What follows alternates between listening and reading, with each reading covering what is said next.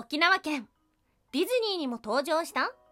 幸せを運ぶ南の恋人キジムナー。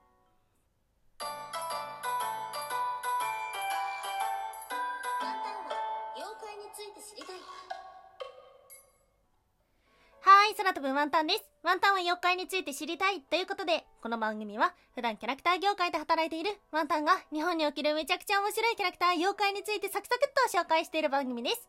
この番組のスポンサーは友沢さん。歴史とか世界遺産とかを語るラジオなど放送されています。詳細はツイッターにありますので、ぜひぜひ番組概要欄からチェックしてみてください。はい。寒くなってきました。だからこそ行きたい。そんな都道府県を今日は紹介しようと思っています。はい。ということで、今日お届けをする都道府県は、沖縄県。はい、県庁世代地は那覇市ですね。うん。ワンタンが最後に行ったのは大学の卒業旅行なので、久しぶりに行きたいなーなんていう風に思っております。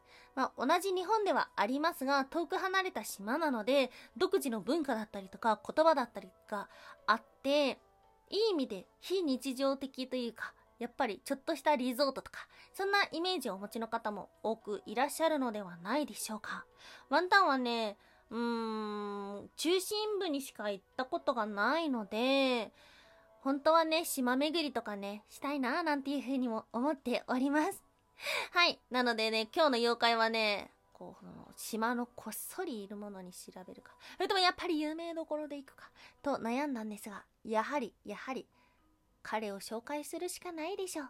ということで、今日は、キジムナーの話です。はい、前半ではですね、キジムナーが一体何者なのかっていうようなお話をして、後半はね、ワンタンがそうして調べていく中で、あれ？これって、あの、北の恋人に似てるな。間違えた。北の小人。小人と恋人でめっちゃ間違える。はい、今テイク4です。はい。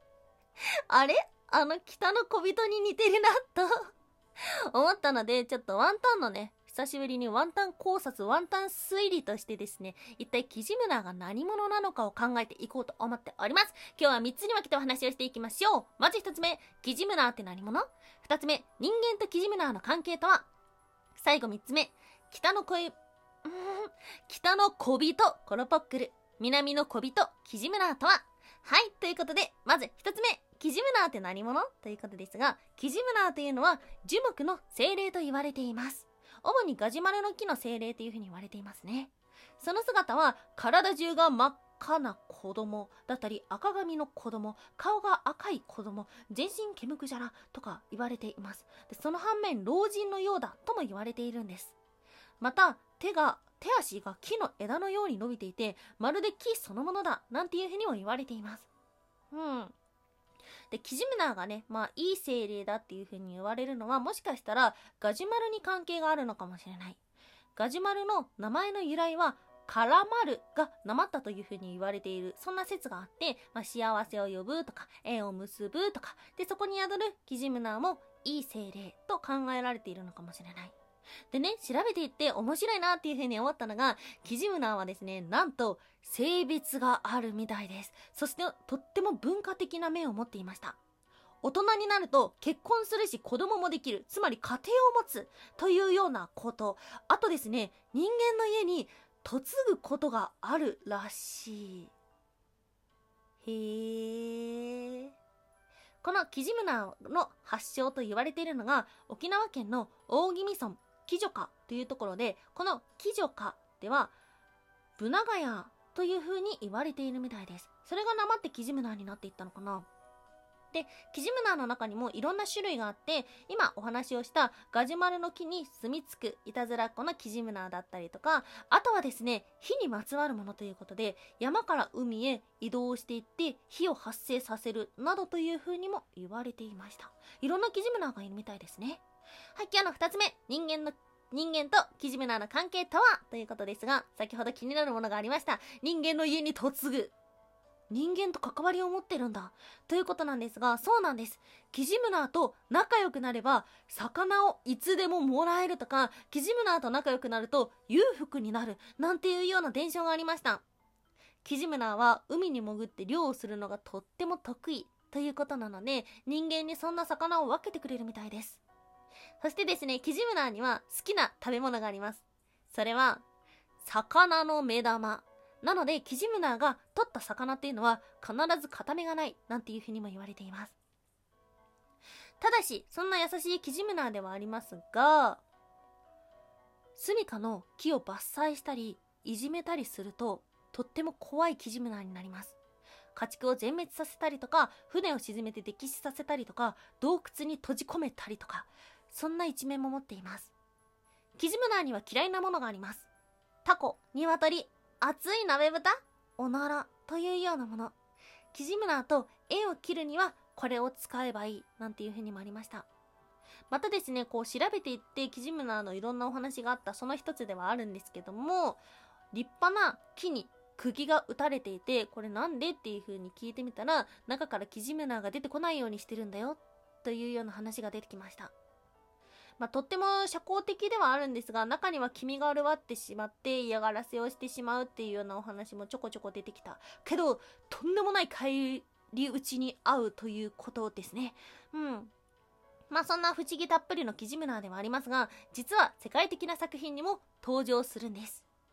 はい。ウォルト・ディズニー・ジャパン代表取締りであったポール・キャンドランドさんが沖縄県に1994年から4年間移住したことから沖縄を題材にしたアニメを作りたいと考えます。そしてできたのがスティッチ。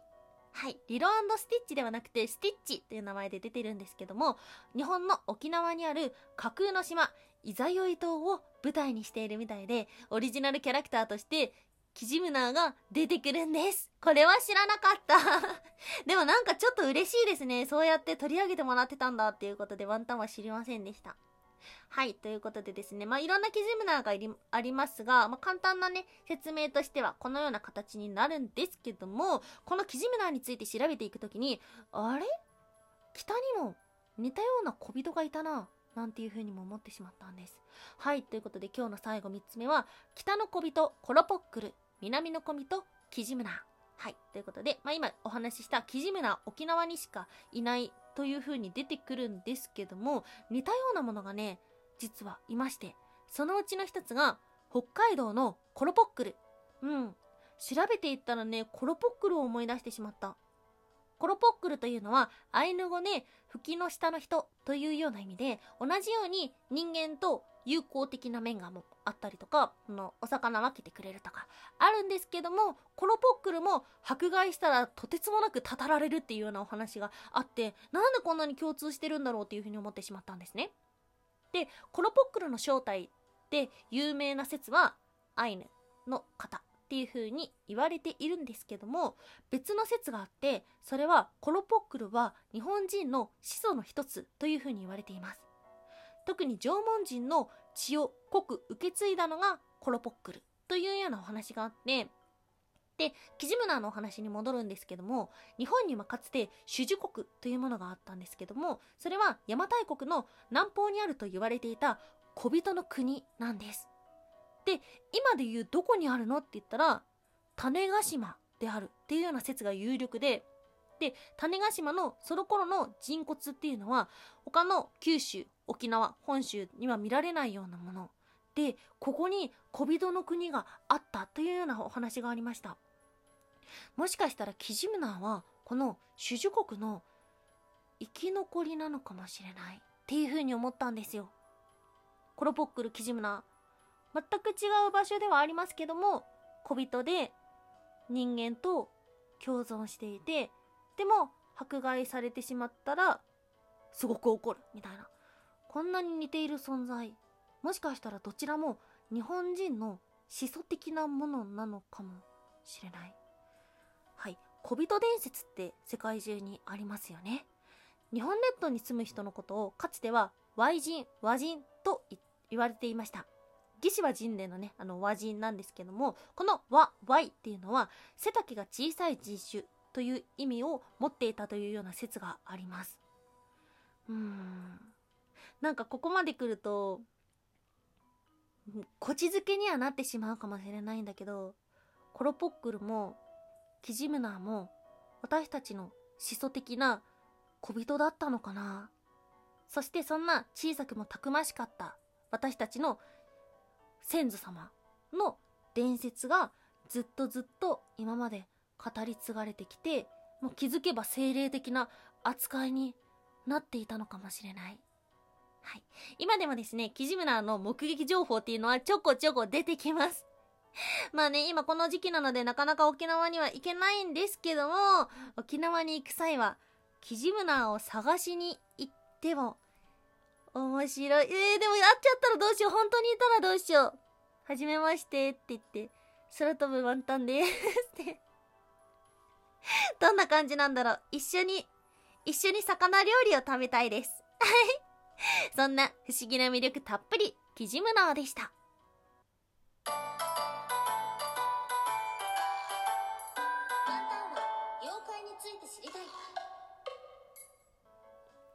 おやすみもいもい。ワンタンのソファーはいつ届く？はい、おやすみむいむいというのはワンタンがポエムプーコで言いたいコーナーですね。ポエムがなんだかよくわかってないから、ポエムプーコとしか言えないコーナーです。いや、キャンセルしましたよ、ソファー。9月27日に買ったソファー。10月18日までに届くっていう風にあって、その日まで特に連絡することもなくワクワク待ってたんですが、届かなかった。アマゾンさん。